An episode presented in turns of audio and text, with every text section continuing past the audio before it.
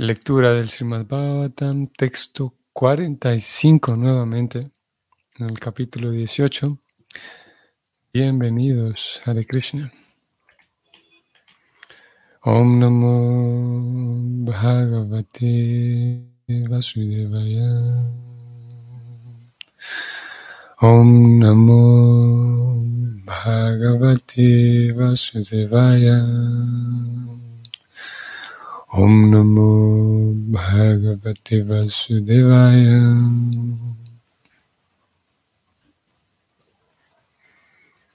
Yatarya Dharma Pravilyatandrinam Varnasramachara Yutastrajimayam Tattarta Kamabi Niveshitatmanam Shunam Kapinamiva Varna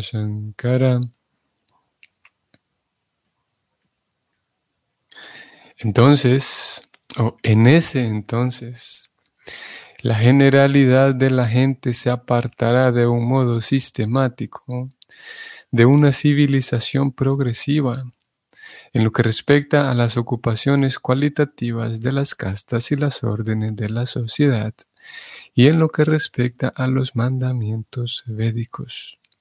Así pues, dicha gente se sentirá más atraído al desarrollo económico para la complacencia de los sentidos, y como resultado de ello habrá una población no deseada que va a estar al nivel de los perros y los monos.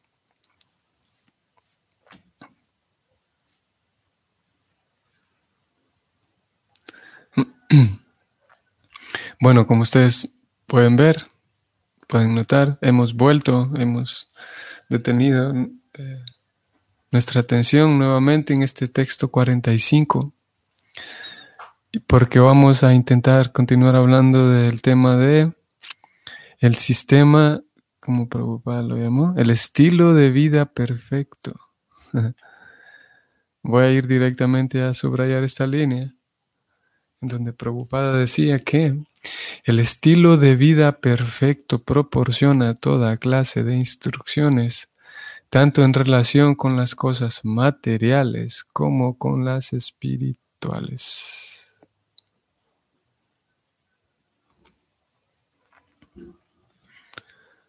Y ya que hubo algún par de, de, ideas que nos quedaron por fuera ayer, también hay un par de versos más que podemos leer en relación al tema. Así que intentaremos quedarnos allí nuevamente. Ayer decíamos entonces como y leíamos, preocupada planteando que es necesario eh, llevar una vida equilibrada. y él decía, ustedes recuerdan, él decía que para, para poder llevar una vida espiritual es necesario estar materialmente satisfecho. Ustedes lo recuerdan. Es necesario estar materialmente satisfecho para que entonces la vida espiritual marche bien. Entonces, hacia el final, eh, hacíamos estas preguntas de, bueno, si, es necesario estar satisfecho materialmente, ¿cómo es posible eso? Porque ya sabemos, ya hemos leído, por un lado lo hemos leído y por otro lado lo hemos experimentado, que con las cosas materiales, con, sí, si uno se centra en, en buscar satisfacción material, curiosamente nunca lo consigue porque las cosas materiales nunca lo dejan a uno satisfecho. Y, bueno, por ahí va las, interrogantes de, ayer hacia el final. Y decíamos como, eh, bueno, si tenemos eso sobre la mesa, si por un lado eh, las escrituras, o específicamente en este caso preocupada, y leímos eh, varios textos en donde él apuntaba a eso, a que es necesario estar satisfecho materialmente. Bueno, leíamos también otros textos en donde él decía que, que para, para liberarse del cautiverio material, decía él, es necesario conocer cómo uno está enjaulado, es necesario conocer el árbol del mundo material. También leímos eso en el capítulo 15.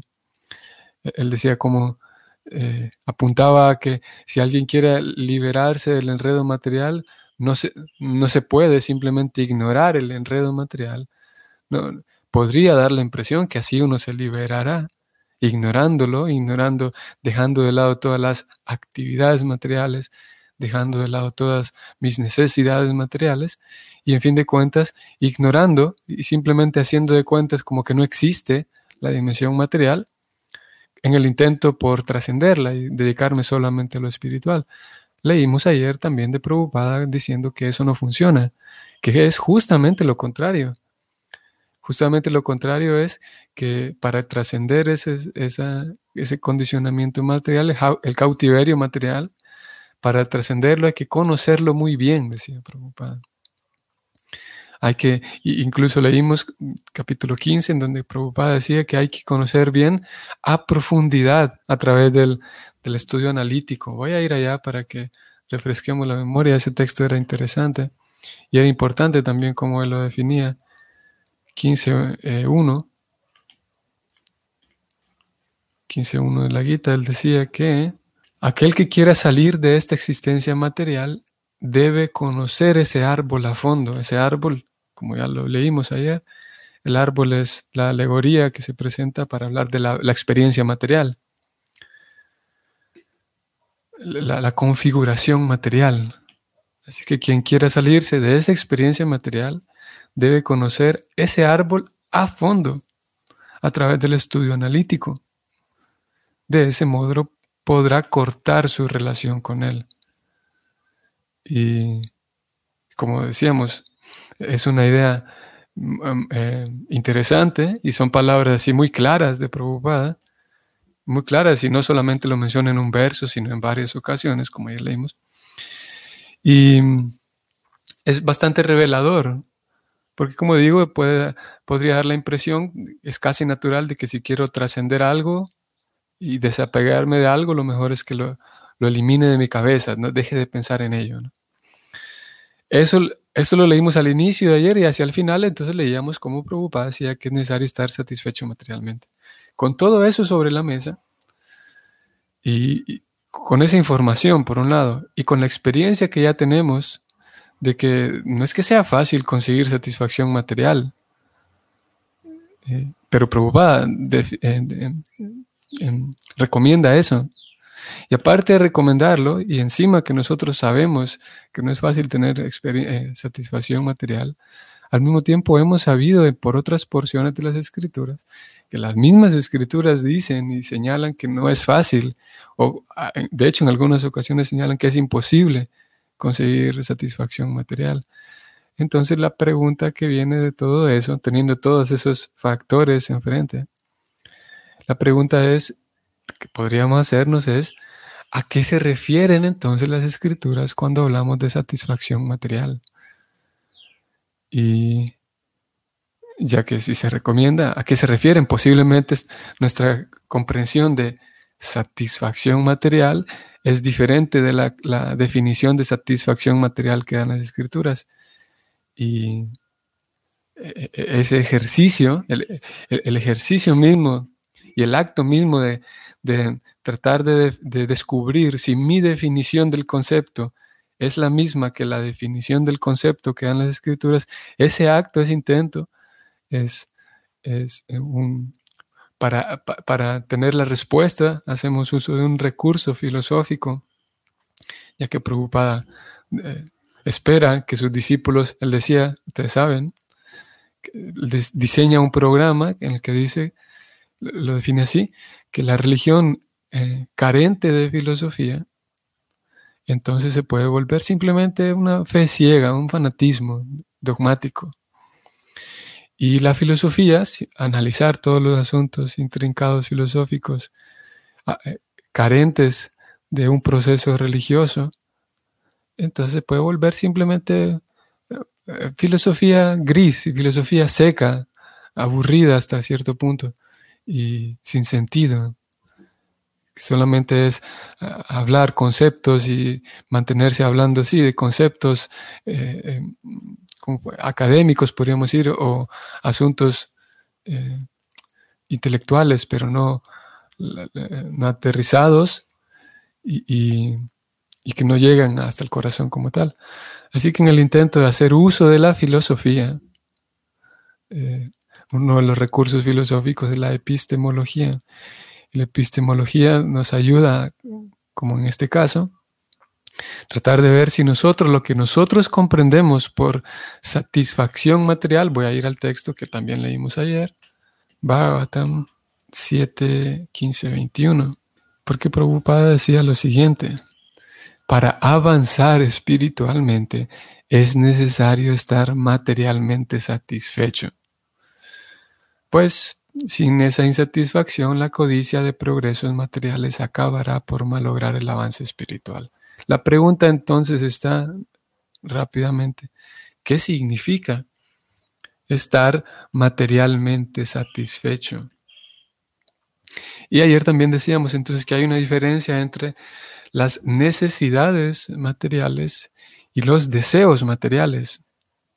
Ahí ya, empezamos a tener una, una pista hay diferencia entre deseos y necesidades. Y si ustedes y, yo, si nosotros prestamos atención, preocupada y las escrituras todo el tiempo, 100%, indudablemente, 100% de los casos siempre hablan de lo nocivo que son los deseos materiales.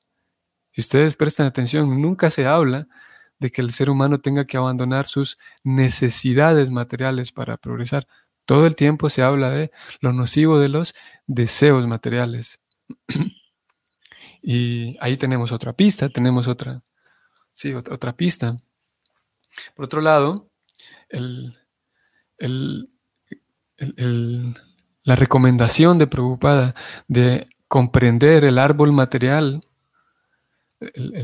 hacer un intento por comprender el árbol material, la configuración material, eso es distinto a ver, ¿cómo puedo decir esto? Si dijimos que, que en el intento de desapegarme de la materia yo puedo ignorar todos los temas materiales, todo el conocimiento material y tratar de abrazar solo lo espiritual.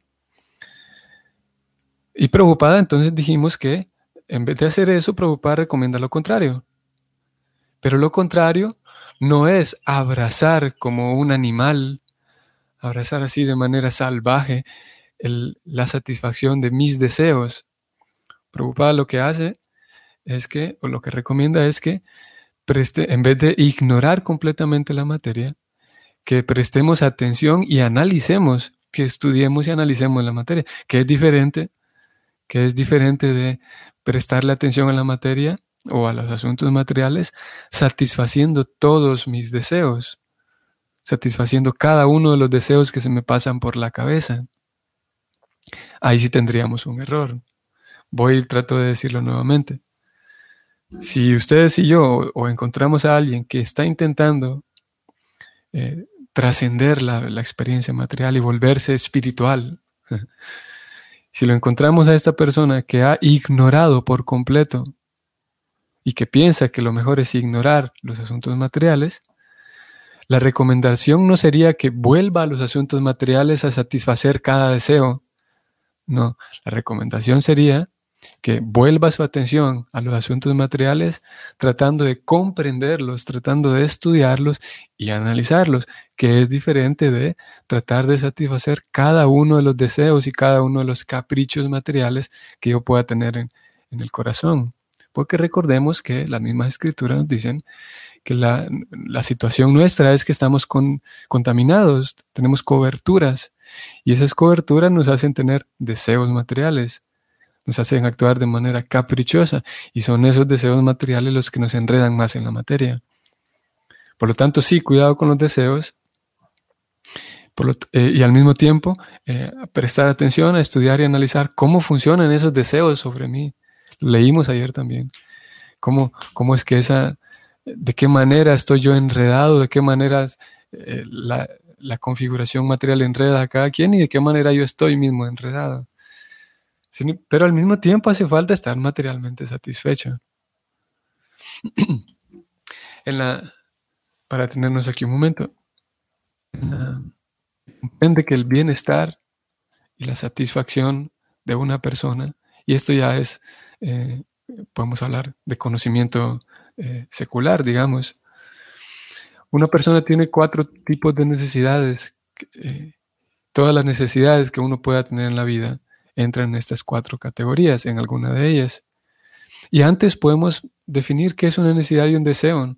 Una necesidad es, eh, necesita estar satisfecha para que la salud integral de la persona esté bien. Para, es, algo necesario porque su salud, su integridad eh, depende de ello, como la necesidad de alimentarse, que es la más básica. sabemos que, que si yo puedo decir, bueno, yo quiero ser muy espiritual, así que no voy a comer más porque la comida es material. Pero lo cierto es que es una necesidad básica para la integridad misma del cuerpo. Ahora, un deseo eh, tiene que ver con, un capricho, podemos decir, podemos llamarlo en ese sentido, de esa manera. Y un deseo ya depende, ya, ya implica el que si yo quiero comer eh, tanta cantidad, incluso no tanto la cantidad, pero si yo quiero comer a cada rato, si yo quiero comer a deshoras, pongámosle, si yo quiero comer tal o cual alimento, porque este me gusta más, porque este me gusta menos, y como este me gusta más, solamente quiero comer de ese, y a pesar de que este otro me hace bien a la salud, pero lo evito porque no, me gusta. Los deseos tienen que ver con lo que me gusta y lo que me disgusta. Y las necesidades tienen que ver con la subsistencia misma del cuerpo. Y sabemos muy bien, específicamente lo podemos ver más claro, por ejemplo, en un niño, que un niño, por no reconocer cuáles son sus necesidades, sus deseos, generalmente apunta más a sus deseos. Si, ustedes y yo sabemos que si un niño, si por él fuera, si por los niños fueran, un niño se dedica a comer simplemente, no sé, eh, golosinas todos los días y, y, no dándose cuenta de que las golosinas no van a hacerle bien a su, a su propio cuerpo. Y si por ellos fueran, comerían solamente, no sé, golosinas y azúcar y, dulces todos los días. Porque sus impulsos están más determinados por lo que les gusta y lo que les disgusta. A medida que uno avanza y, madura, uno se da cuenta que hay cosas que me gustan pero no me hacen bien. Hay cosas que me hacen bien pero no me gustan.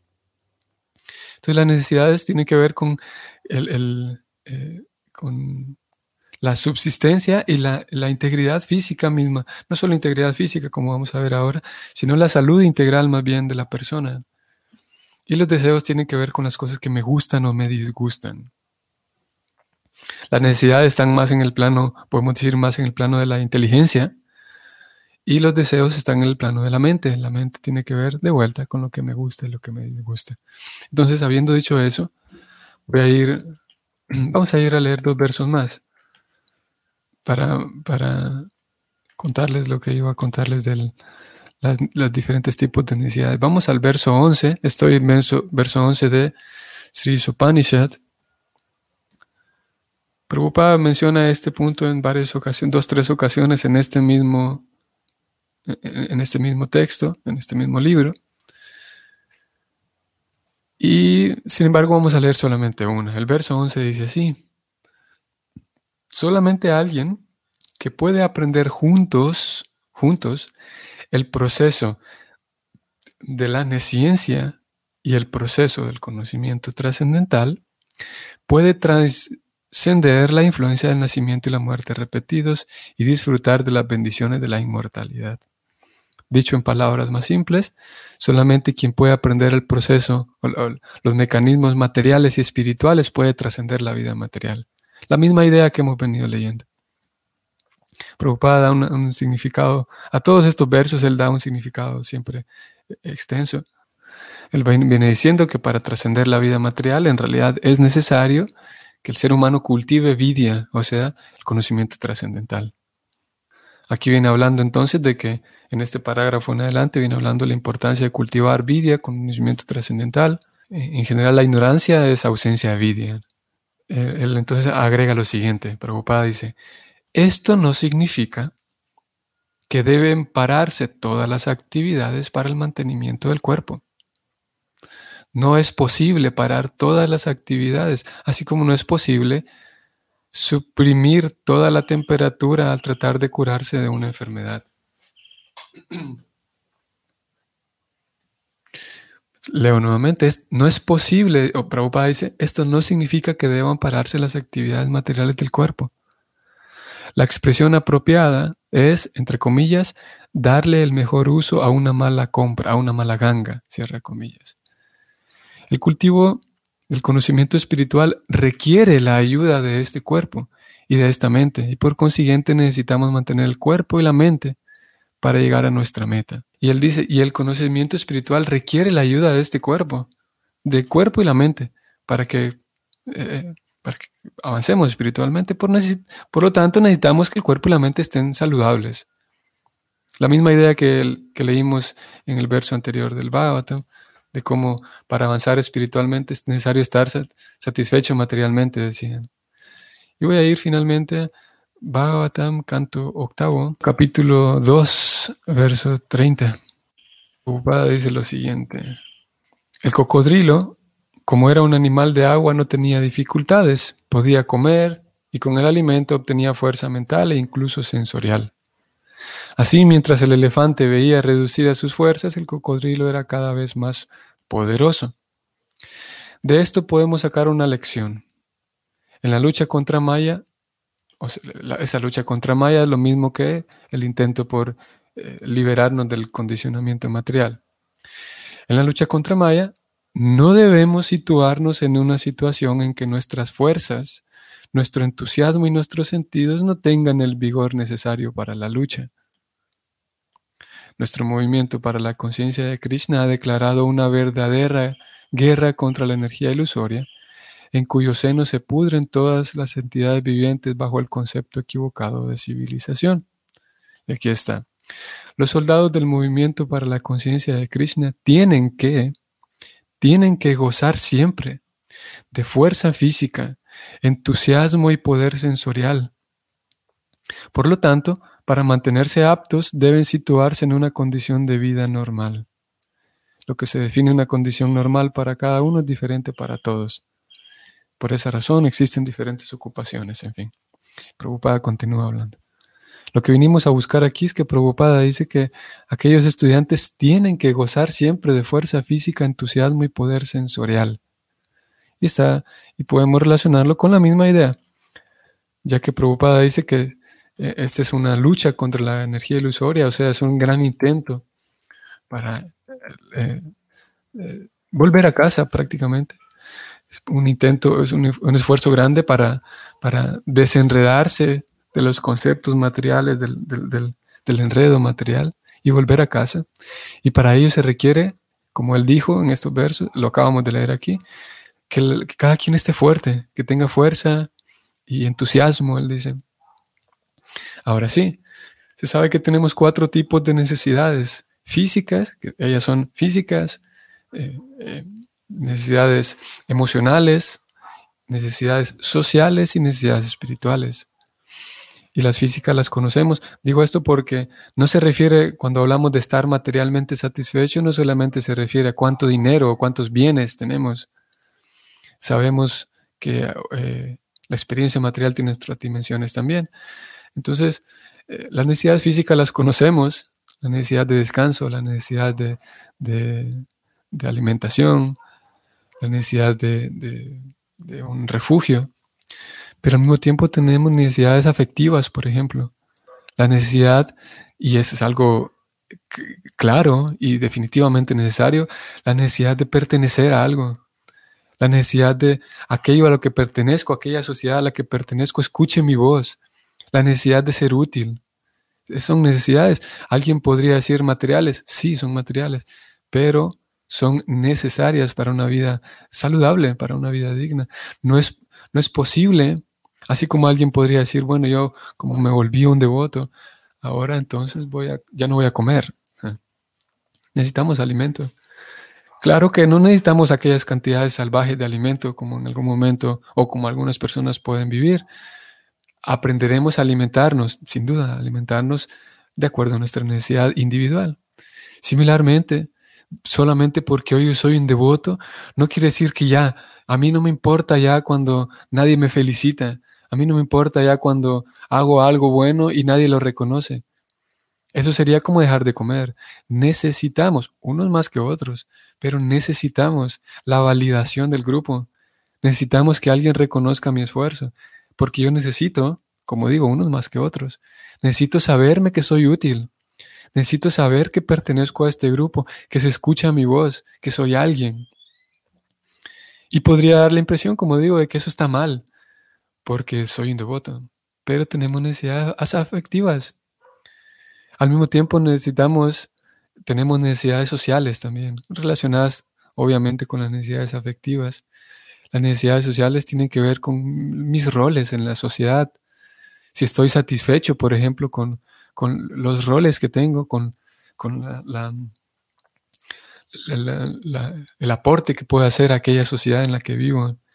Algunas personas tienen necesidades más grandes, por ejemplo, de, compartir con otros y estar en compañía de otros y, tener un círculo mayor o un círculo menor de personas para, sí, para, para estar en contacto con ellos. Y esas necesidades sociales definitivamente también están presentes. La necesidad de, de, estar en compañía, de, de compartir más en, un ambiente donde haya muchas personas, la necesidad de tener muchos vínculos con otros. Yo porque me volví devoto, podría dar la impresión de que ya todo eso no importa, me voy a dedicar únicamente a mi, a mi vida espiritual, a mi sadhana, porque eso es material la necesidad de, estar pendiente de la salud de alguien más, que entre, es una combinación entre necesidades afectivas y sociales. Eh, la necesidad de que alguien esté pendiente de mí cuando estoy enfermo, que es, en realidad es algo muy trágico, no sé cuántos de ustedes lo, habrán podido observar o vivir incluso, que en nombre de la vida espiritual, en nombre de que somos espirituales, si alguien está enfermo, no le prestamos la más mínima atención, que eso es una, un acto de completa violencia. Es como, como descuidarla, como que un devoto tenga gran hambre, un hambre muy grande, y, no, le, no, le, brindemos un plato de prasadam, un plato de comida, porque, porque somos espirituales. Y eso también sucede en el, en el intento, en el nombre de que estamos siendo espirituales y en el nombre de que eso es, eso es nada más del ego y asuntos del ego, olvidar la situación de, de salud de alguien, por ejemplo, necesidades económicas que alguien pueda tener también. Y todo eso entra entonces en la lista, y, la lista de necesidades que cada quien deberá observar para su propia persona y encontrar eh, cuál, es, eh, cuál es la medida saludable para sí misma. Porque no todos tenemos la misma necesidad de, como decíamos, de pertenecer a un grupo. Algunos necesitan que, eh, así como el niño cuando está creciendo, el niño cuando está creciendo se mide y, se pone la mano en la cabeza para ver cuánto está creciendo y se mide tal vez a, dónde llega, a, las rodillas de su papá o su mamá, y se mide en la pared. Y alguien podría decir que le podría exigir al niño que deje de hacer eso, porque lo podría regañar porque eso es algo tonto. Y posiblemente es algo tonto, porque ¿qué tiene que ver? a ver si tiene que ver, para el niño es importante. para cierta persona puede ser algo tonto porque solamente deje pasar un par de años y va a crecer y ya está. Pero para el niño es súper importante acompañarlo en esa emoción diaria de, de, medir por dónde va creciendo. Es parte de sus necesidades emocionales, esa emoción que crea en él. Y similarmente para, para quienes estamos eh, y claro, en diferentes etapas, ya cuando el niño crece también tiene otras cosas que le emocionan, que visto desde ciertas perspectivas puede ser tonto, pero es necesario que la persona exprese esa emoción, esas cosas que le emocionan. Y similarmente en la vida devocional, es necesario el darme cuenta de que, de que estoy aprendiendo nuevas cosas, que estoy progresando y, y si yo trato de frenar Así como si yo como un niño trato de frenar esa emoción en el niño, posiblemente y lo más seguro voy a crecer con, de manera disfuncional. Así que en, la vida devocional incluso es necesario que aquellos servicios que yo haga, y repito, para algunos más que otros, es necesario que, que, alguien más reconozca que estoy haciendo este esfuerzo.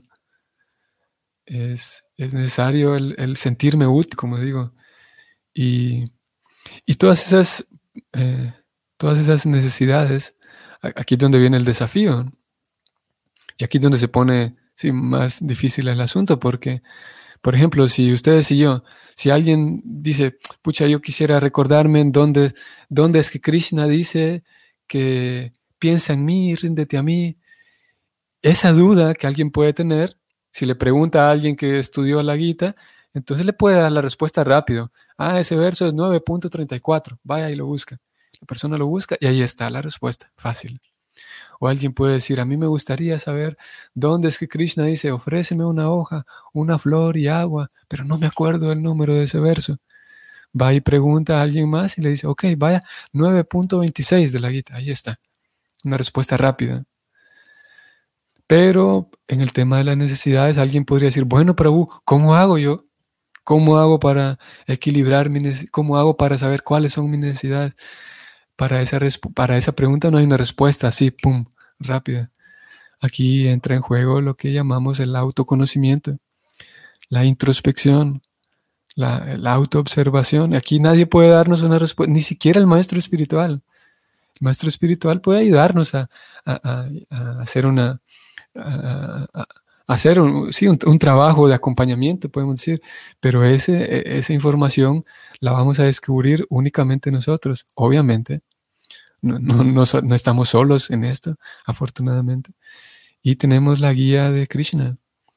Y Krishna en la forma de Paramatma, justamente él en la forma de Paramatma, la super alma que acompaña al corazón de todos, Él conoce muy bien cuáles son nuestras necesidades, esas necesidades que hoy mismo nosotros estamos desconociendo y no alcanzamos a ver con claridad. Y podemos pedir claridad a Krishna, podemos pedir guía, claridad, discernimiento, podemos decir. Y con el paso del tiempo, con paciencia, con constancia, ir observando a nosotros mismos y sin duda que es, es la, la, principal guía y la mejor guía que tenemos, porque Él conoce muy bien nuestra situación, mejor que nosotros en este tipo de cosas. Y entonces aquí queda nada más refugiarnos en Krishna. Afortunadamente la única opción que tenemos aquí, como en muchas otras cosas, es refugiarnos en Krishna y pedir guía a Krishna. Y sin duda que Krishna está dispuesto para, para ayudarnos en todo. Y en este tipo de cosas no menos pedir guía para saber en qué medida yo necesito y cuáles son esas cosas, esas necesidades que tengo, cuáles son las necesidades que, que como ya vimos, que seguirlas, si es que lo estamos haciendo, seguirlas ocultando no, no, funciona, sino más bien requiere que las reconozcamos y, y las satisfagamos al mismo tiempo, simultáneamente. Eh, nunca detener nuestra vida espiritual, que eso hará que la satisfacción sea más fácil de conseguir. Y eso hará que no nos perdamos en una búsqueda interminable de satisfacción material que nunca llega. Eh, eso ya lo sabemos. Muy bien, entonces vamos a detenernos aquí. Mm, espero entonces que tengan un bonito día. Hoy estamos en jueves y si el Señor lo permite, entonces eh, seguiremos el día de mañana. Mm, saludos, eh, Carolina Mora. Leo su comentario y su reflexión. Hare Krishna, este tema es muy importante porque muchas, y en mayúsculas, muchas veces nos sentimos culpables por sentir o desear y complacer nuestros deseos y necesidades materiales. Sí, sí, sí, Carolina. Em, definitivamente. Y me parece vital el tema de la culpa aquí porque eh, es, tan genial cómo funciona la, configuración material que nos, caemos en Maya nuevamente al sentir culpa. La culpa es otro anarta que, que también nos aleja de Krishna. Imagínense qué paradójico el asunto. Yo tengo ciertas necesidades que como ya vimos las escrituras dicen que hay que satisfacer las necesidades materiales Claro, sin volverse un salvaje, ya hablamos de eso. Pero entonces yo puedo llegar al punto, y nos pasa muy frecuente, y nos pasa a muchos, como dice Carolina, yo entonces me encuentro que satisfago cierta necesidad, que las escrituras lo avalan y piden que lo hagamos, pero entonces yo me quedo culpándome a mí mismo por lo que acabo de hacer. Y la culpa, como digo, nos aleja de Cristo, es otro anarta en realidad. Yo me puedo quedar culpando culpándome a mí mismo, o sea, alejándome de Krishna debido a esa culpa, por hacer algo que las escrituras dicen que es necesario que lo hagamos. Y en un sentido es genial cómo funciona la trampa material, el enredo material.